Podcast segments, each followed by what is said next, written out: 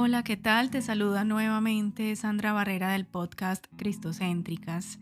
Este es un mensaje extraordinario que quise publicar con relación al conflicto que se está desarrollando actualmente entre Israel y Palestina. Supongo que todos han visto los noticieros, han leído las redes sociales y están enterados de lo que está sucediendo actualmente en la franja de Gaza. Este conflicto es de especial interés para nosotros los cristianos porque sabemos todos que Israel es el pueblo amado y escogido por Dios y que Israel también es el reloj profético de Dios. También encontramos diversos versículos en la palabra de Dios que nos instan a orar por la paz de Israel y a bendecir a Israel. Entonces me gustaría compartir con ustedes un aporte escrito por el teólogo Uri Rafael Barbosa, que es licenciado en Teología y Psicología y es estudiante de maestría en el Seminario Teológico Centroamericano, institución en la que yo también estudio. Y eh, el hermano Uri Rafael Barbosa escribió este artículo acerca de cómo debemos nosotros como cristianos orar por el conflicto armado entre Palestina e Israel. El licenciado Barbosa nos explica entonces que Dios eligió a Israel como pueblo suyo y de esa verdad nos habla la escritura en Deuteronomio 7, versículo 6 y Deuteronomio 10, versículo 15 y 14, versículo 2. Sin embargo, al momento de hablar actualmente del pueblo de Dios, refiriéndonos a Israel, debemos hacer una distinción. Uno es el Israel étnico y otro es el Israel espiritual.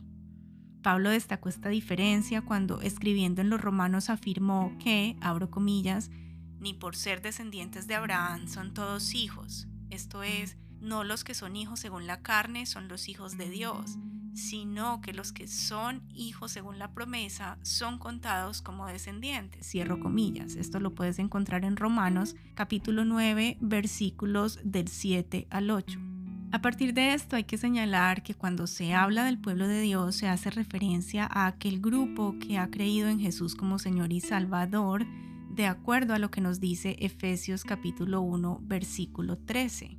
En él también vosotros, habiendo oído la palabra de verdad, el Evangelio de nuestra salvación, y habiendo creído en él, fuisteis sellados con el Espíritu Santo de la promesa. A partir de esto, si usted como cristiano va a interceder por esta causa ante Dios, debe considerar lo siguiente.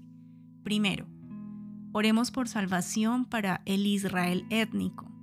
Gran parte de la población de Israel es agnóstica, es atea o no acepta a Jesús como su Salvador. Igualmente, oremos por la salvación para el pueblo palestino. El sacrificio de Jesucristo es suficiente para ambas naciones. Primera de Juan capítulo 2 versículo 2 dice, y Él es la propiciación por nuestros pecados, y no solamente por los nuestros, sino también por los de todo el mundo. Segundo, oremos por consuelo para las víctimas inocentes y sus familias, las de ambas naciones. Muchos de ellos están sufriendo a causa de una guerra con la que no están de acuerdo, que no están librando y que no han propiciado. Segunda de Corintios capítulo 1 versículos 3 y 4 dice, Bendito sea el Dios y Padre de nuestro Señor Jesucristo, Padre de misericordias y Dios de toda consolación, el cual nos consuela en todas nuestras tribulaciones, para que podamos también nosotros consolar a los que están en cualquier tribulación, por medio de la consolación con que nosotros somos consolados por Dios. Tercero, oremos por lucidez para los sectores nacionalistas y extremistas de ambas naciones. Ambos necesitan ser liberados del odio, de la venganza ciega y de esa ruinosa visión reduccionista de que el único camino para alcanzar sus fines es la guerra. Romanos capítulo 2 versículos del 8 al 9 dice, pero ira y enojo a los que son contenciosos y no obedecen a la verdad, sino que obedecen a la injusticia.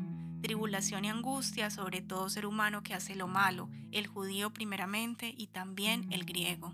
Y Salmos capítulo 11 versículo 5 nos dice, Jehová prueba al justo, pero al malo y al que ama la violencia, su alma los aborrece. Cuarto, oremos por sabiduría y probidad para los gobernantes de ambas naciones. Actualmente, aún en la guerra, como el más asiago de los caminos, hay regulaciones prescritas por organismos internacionales para la defensa y el ataque legítimo.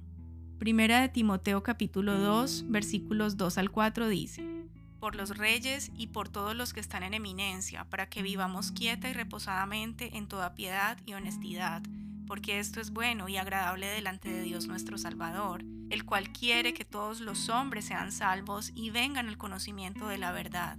Y Deuteronomio 20, versículos 19 y 20 dice, cuando sities a alguna ciudad peleando contra ella muchos días para tomarla, no destruirás sus árboles metiendo hacha en ellos, porque de ellos podrás comer, y no los talarás, porque el árbol del campo no es hombre para venir contra ti en el sitio. Mas el árbol que sepas que no lleva fruto, podrás destruirlo y talarlo para construir baluarte contra la ciudad que te hace la guerra hasta sojuzgarla. Quinto, oremos por protección y por buen testimonio del Israel espiritual ese pequeño remanente del Israel actual que sí ha creído en Jesucristo como el enviado de Dios para ser Señor de todos. Romanos 11, versículo 5 dice, Así también, aún en este tiempo, ha quedado un remanente escogido por gracia. Sexto, y por último, oremos para que el judío más justo y grande de la historia, aquel que es la propiciación por nuestros pecados, y no solo por los nuestros, sino también por los del mundo entero, venga otra vez y establezca verdadera justicia, que venga por el pueblo redimido por su sangre. Esto de acuerdo a Apocalipsis 22, versículo 20, que dice, el que da testimonio de estas cosas dice, ciertamente vengo en breve. Amén. Sí, ven, Señor Jesús. Y si el Espíritu Santo nos guía a pedir bendición para un pueblo, evitemos una visión limitada, por el contrario, que la gracia abundante de Jesús nos inste a seguir su consejo. Pero a ustedes que me escuchan les digo, amen a sus enemigos, hagan bien a quienes los odian, bendigan a quienes los maldicen, oren por quienes los maltratan.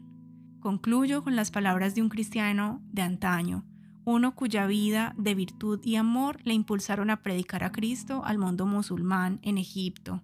Su nombre, Francisco de Asís. Él expresó una convicción que debiera también ser la suya y la mía, principalmente en este tiempo. Abro comillas. Señor, haz de mí un instrumento de tu paz, que allá donde hay odio, yo ponga el amor, que allá donde hay ofensa, yo ponga el perdón, que allá donde hay discordia, yo ponga la unión, que allá donde hay error, yo ponga la verdad, que allá donde hay duda, yo ponga la fe, que allá donde haya desesperación, yo ponga la esperanza que allá donde hay tinieblas yo ponga la luz, que allá donde hay tristeza yo ponga la alegría. Cierro comillas. Quiero dar entonces un especial agradecimiento al Centro de Investigación Núñez y Taylor del Seminario Teológico Centroamericano que publicó este artículo del licenciado Uri Rafael Barbosa. Oremos entonces por Israel, por Palestina, por el pueblo que todavía no ha creído en Jesucristo y por el remanente, para que sean de testimonio y de bendición. Oremos por las personas inocentes, por las mujeres y por los niños y por los ancianos que están en medio de este conflicto y que la salvación llegue a cada uno de ellos. Dios te bendiga. Síguenos en redes sociales. Búscanos en Instagram y en Facebook como Mujer Cristocéntrica. Durante la semana publicamos cápsulas bíblicas y algunas reflexiones. Recuerda, arroba mujer cristocéntrica.